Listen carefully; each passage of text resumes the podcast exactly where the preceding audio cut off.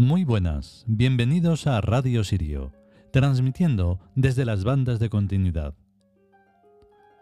Si no fuera porque todos los dioses de los que hablamos, y que además estamos insistiendo en que son psíquicos, pero que nadie se confunda con lo de psíquico, porque no es psicológico, sino psíquico, tiene que ver con el psiquismo, no con la psicología, si no fuera porque todos los dioses psíquicos, todos los arquetipos son importantes, tienen su trascendencia, tienen su equilibrio junto con los demás, este capítulo de Upuat diría que es el más importante de la vida. A la vez que diría es el más importante de nuestra vida y es el más importante de vuestra vida, de aquellos que estén vivos, claro. Vivos quiere decir que se sea consciente. Nadie muere, solo se mueren los cuerpos. Y estamos aquí todo el tiempo. Por eso, digamos que la estupidez parece que gana, porque como hay tanto, es tan tumultuoso, tan ruidoso, pues eso es lo que parece, pero no es así. El caso es que hace poco descubría, estaba mm, haciendo orden en, en notas y me encontré con el enigma que hoy mismo aparece aquí, en el Puat, porque es el del hilo rojo. Me ha sorprendido mucho. Este texto va a ser importante mantenerlo muy vivo. Vamos a por él.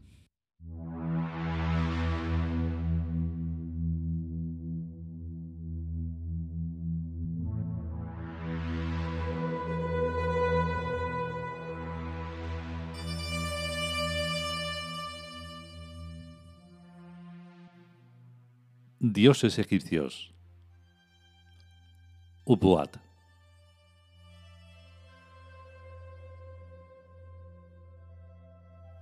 Texto.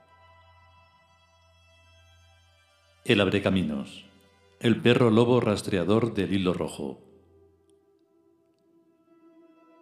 El dios de la intuición y del destino certero, que concede a quien le invoca el acierto en cualquier toma de decisiones y en la elección del camino u opción correctos. Comentario.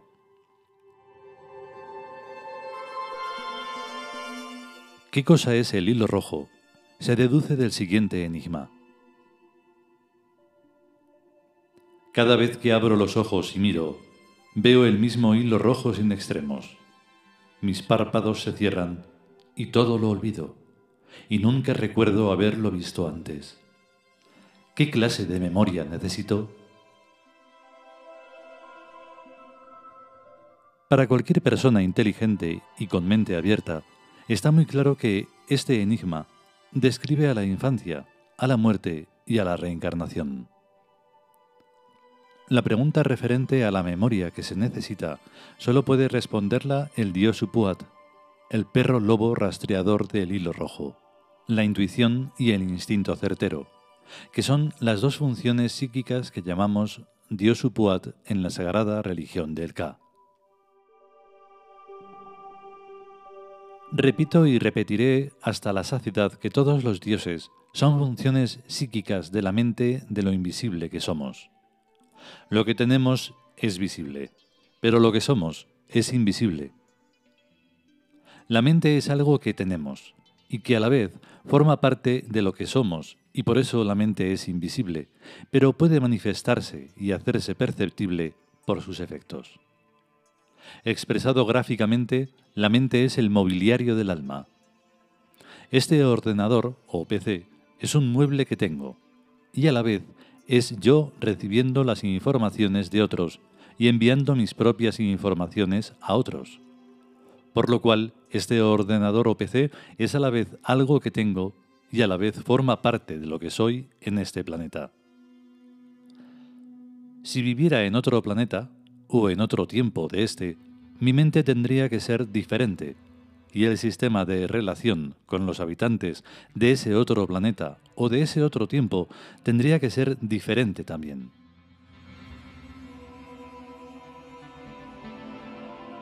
Lo que hace la SRK, la Sagrada Religión del K, no es sino personalizar a las funciones psíquicas, Y es en esta personalización como surgen los dioses con sus personales conciencias y sus personales funciones.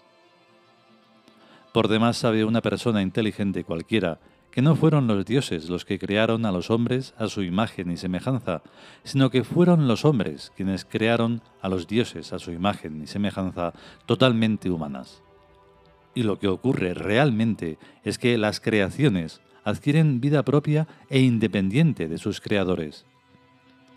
Y por eso el Jehová de los judíos hace lo que le da la gana con los judíos, y el Jesucristo de los cristianos hace lo que le da la gana con los cristianos y el Alá de los musulmanes hace lo que le da la gana con los musulmanes. Y el Dios de los diosianos hace lo que le da la gana con los diosianos. Y teniendo todo esto muy en cuenta, es por lo que la sagrada religión del Ka no corta jamás el cordón umbilical que une a los dioses con el psiquismo Tiud creador, sino que dioses y Tiud somos una sola y misma cosa considerada desde puntos de vista diferentes. Dioses son los espíritus omnipresentes y omnipotentes que somos. Tiud son los psiquismos personales avatarizados en cuerpos humanos de esos espíritus que somos. Como dioses regimos y gobernamos los cielos y los mundos. Como Tiud, padecemos la vida insegura del hombre y oramos a los dioses que somos que se apiaden de nuestras vidas y que nos ayuden a cumplir eficientemente nuestros trabajos y la misión para la que nos hemos enviado a nosotros mismos a este astro. La misión de poder amarnos y de integrar así a este planeta en la gran armonía celestial de la luz con las tinieblas y del bien y el mal armonizados. En el cielo empirio no podemos amarnos, porque todo allí es perfección absoluta imperturbabilidad absoluta, paz absoluta, carencia absoluta de la necesidad de amar. Nos hemos venido a la tierra para poder amarnos ayudándonos en equipo, compartiendo trabajos, sufriendo mutuamente en nuestras infinitas imperfecciones y superándolas con el divino amor que existe eternamente entre los espíritus que somos. En el cielo empirio hemos dejado funcionando al Trom la máquina mental universal que duerme y sueña, y a su durmiente, que emite y plasma sensorialmente a el holograma realidad, y a su control del destino, que atiende a nuestras oraciones, mediante aproximaciones sucesivas en más o en menos a lo que le pedimos que ocurra. Hemos descendido a este mundo inferior dejándonos en Birk el poder y la gloria, pero dejándonoslos en la máquina perfecta que gobierna mecánicamente y matemáticamente al infinito y a la eternidad. Nuestras oraciones modulan aproximativamente en positivo o en negativo a el control del destino, introduciéndole así el factor aleatorio que nos permite y nos obliga a amarnos. Somos dioses verdaderos porque hemos renunciado a vivir en el imperio. A el imperio cada uno de nosotros va cada día durante unos breves instantes en el culto tebano o culto yoico y se regresa inmediatamente a continuar sus tareas en el mundo en el que ahora estamos cumpliendo nuestra misión.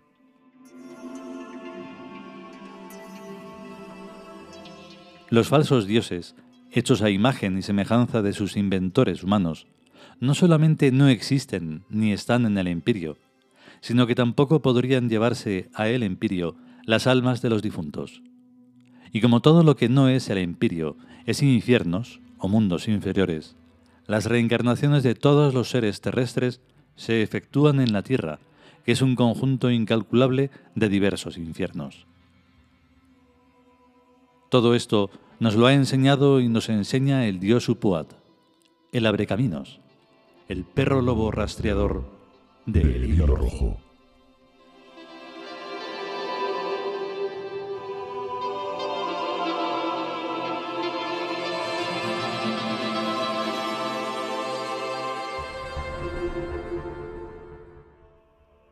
Y hasta aquí el capítulo de hoy dedicado a Upuat, el gran dios rastreador del hilo rojo, el del destino. Es mm, completamente asombroso, es muy, alucinante. Es también muy curioso eh, eh, la nominación como, o sea, la palabra diosiano. Porque hay mucha gente que dice lo de Dios y no sabe ni de dónde sale, ni nada de nada. Se cree que es una cosa que porque lo hayan repetido dos mil años los mentirosos cristianos monoteístas. Y Dios no es nada si no comprendes de dónde sale. O sea, Dios es Zeus. Y después, por la porquería del monoteísmo y de la iglesia y de toda esa porquería, se hizo Dios, Deus. Y de Deus se convirtió en Dios. Pero es como decir cualquier palabra, o sea, es como decir nada. No tiene sentido. Entonces, claro, por eso están los diosianos. Es decir, yo creo, en, yo creo en Dios. Y habría que preguntarle, ¿pero en cuál? Y claro, ahí se quedan bloqueados, ¿no? Dicen cualquiera, como es gracioso, como está el puto Twitter ahí haciendo el tonto, pues claro, es lo que hay. Sí, estoy un poco cabreado. Es lo que tiene estar en un mundo que está muerto y encima molestando. Así que bueno, pues si podemos y sobre todo si queremos, volveremos con otro capítulo. Que tengáis un gran día. Chao.